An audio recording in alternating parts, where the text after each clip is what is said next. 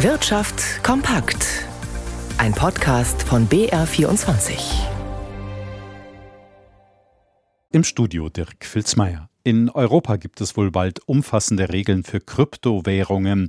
Diese hat das EU-Parlament jetzt verabschiedet. Konkret sieht die Mika-Verordnung vor, dass Herausgeber solcher digitalen Währungen ihren Kunden detaillierte Informationen dazu übermitteln müssen. Außerdem werden Insiderhandel und Marktmissbrauch verboten. Anbieter können bei massiven Verlusten ihrer Kunden darüber hinaus unter bestimmten Bedingungen für diese Verluste haftbar gemacht werden. Der Branchenverband Bitkom lobte die neuen Regeln und betonte, die EU sei damit weltweit Vorreiter und setze globale Standards bei der Kryptoregulierung.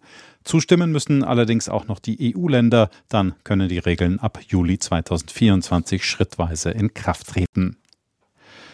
Kohlendioxid künftig freizusetzen, wird vermutlich immer teurer werden. Dafür sollen der EU-weite CO2-Zertifikatehandel sorgen, ebenso wie der zusätzliche deutsche Sonderweg mit der CO2-Abgabe. Das betrifft neben der Industrie den Verkehrssektor ebenso wie die Stromerzeugung und das Heizen. Die Bundesregierung weist deshalb darauf hin, dass das Heizen mit Gas- oder Ölheizungen bald unwirtschaftlich sein könnte.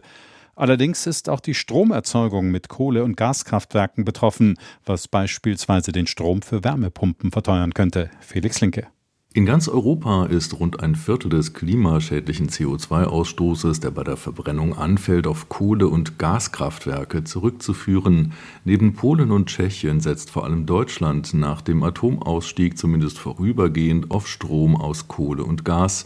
Aufs Jahr gesehen wird zurzeit nur etwa die Hälfte des Stroms in Deutschland mit emissionsfreien erneuerbaren Energien wie Wind und Sonne produziert, für die keine teuren CO2-Zertifikate gebraucht werden.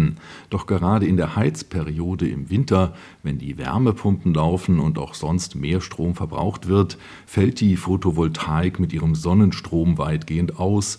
Der Anteil von Kohle und Gas steigt dann deutlich und damit auch die benötigten Emissionszertifikate. Der CO2-Anteil bei der deutschen Stromproduktion ist im Schnitt etwa doppelt so hoch wie bei der Verbrennung von Erdgas. Auch wenn Wärmepumpen effizienter sind als Gasheizungen beim Verbrauch, werden auch für sie in den nächsten Jahren ähnlich viele Zertifikate gebraucht, wegen des hohen Anteils fossiler Energie bei der Stromerzeugung. Wie abhängig ist Europa von China? Was würde passieren, wenn ein ernsthafter Konflikt sich auf den Handel miteinander auswirkt?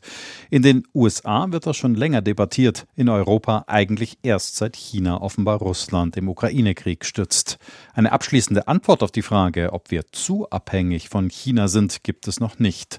Eine neue Studie mehrerer großer Verbände trägt aber jetzt zur Debatte bei. Astrid Freieisen hat sie sich angeschaut. Die deutsche Wirtschaft ist zwar weniger von China abhängig als angenommen, aber mittelfristig könnte die Strategie vor allem von Großunternehmen den Standort Deutschland gefährden.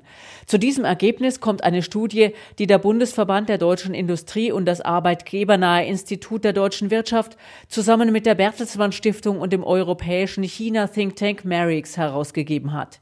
Die Gewinne, die jedes Jahr von China nach Deutschland zurückfließen, belaufen sich demnach auf sieben bis elf Milliarden Euro. Im weltweiten Vergleich sind das etwa 16 Prozent. Ähnlich der Summe, die aus den USA kommt, aber bei weitem nicht vergleichbar mit der EU. Über 50 Prozent der nach Deutschland fließenden Gewinne stammen aus dem europäischen Binnenmarkt. Langfristig könnte diese Balance aber gefährlich kippen, denn die chinesische Regierung fordert seit langem, dass ausländische Investoren mehr Schritte ihrer Wertschöpfung nach China verlegen. Laut der Studie ergab eine Umfrage unter etwa 40 großen deutschen Unternehmen, dass die Mehrheit von ihnen bis 2030 Exporte aus Deutschland durch Produktion in China ersetzen will und die Volksrepublik auch Forschungsstandort und Basis des Exports innerhalb von Asien werden soll. Die Studie befürchtet, dass dies alles auf Kosten von Arbeitsplätzen in Deutschland gehen könnte. Die bisher geltende These, dass Investitionen in China automatisch dem Standort Deutschland nützen, sei dann nicht mehr haltbar. Enttäuschende Unternehmenszahlen bremsen den DAX geradeaus. Jan Planter im BR24 Börsenstudio. Was bedeutet das denn genau? Also der Laborausrüster Sartorius, der ist nach dem Ende des Corona-Booms jetzt äh, mit kräftigen Einbußen ins Jahr gestartet.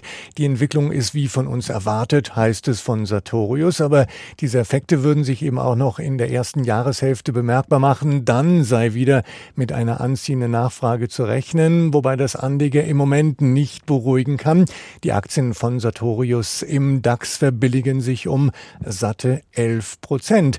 Der US-Elektroautobauer Tesla, der treibt mit kräftigen Rabatten den Absatz an, aber diese aggressive Preispolitik, die zehrt am Gewinn. Im ersten Quartal hat der Umsatz zwar stark zugelegt, aber das Nettoergebnis ist eingebrochen. Die Anteilsscheine von Tesla die verlieren nach den Geschäftszahlen sieben Prozent. Insgesamt macht das auch Anleger bei deutschen Autobauern nervös. Die Aktien von BMW, Volkswagen, Porsche oder Mercedes-Benz, die verbilligen sich um durchschnittlich drei Prozent. Ja, und all das bremst den DAX. Der DAX verliert gut ein halbes Prozent auf 15.802 Punkte. Der Euro steht bei einem Dollar 0,984.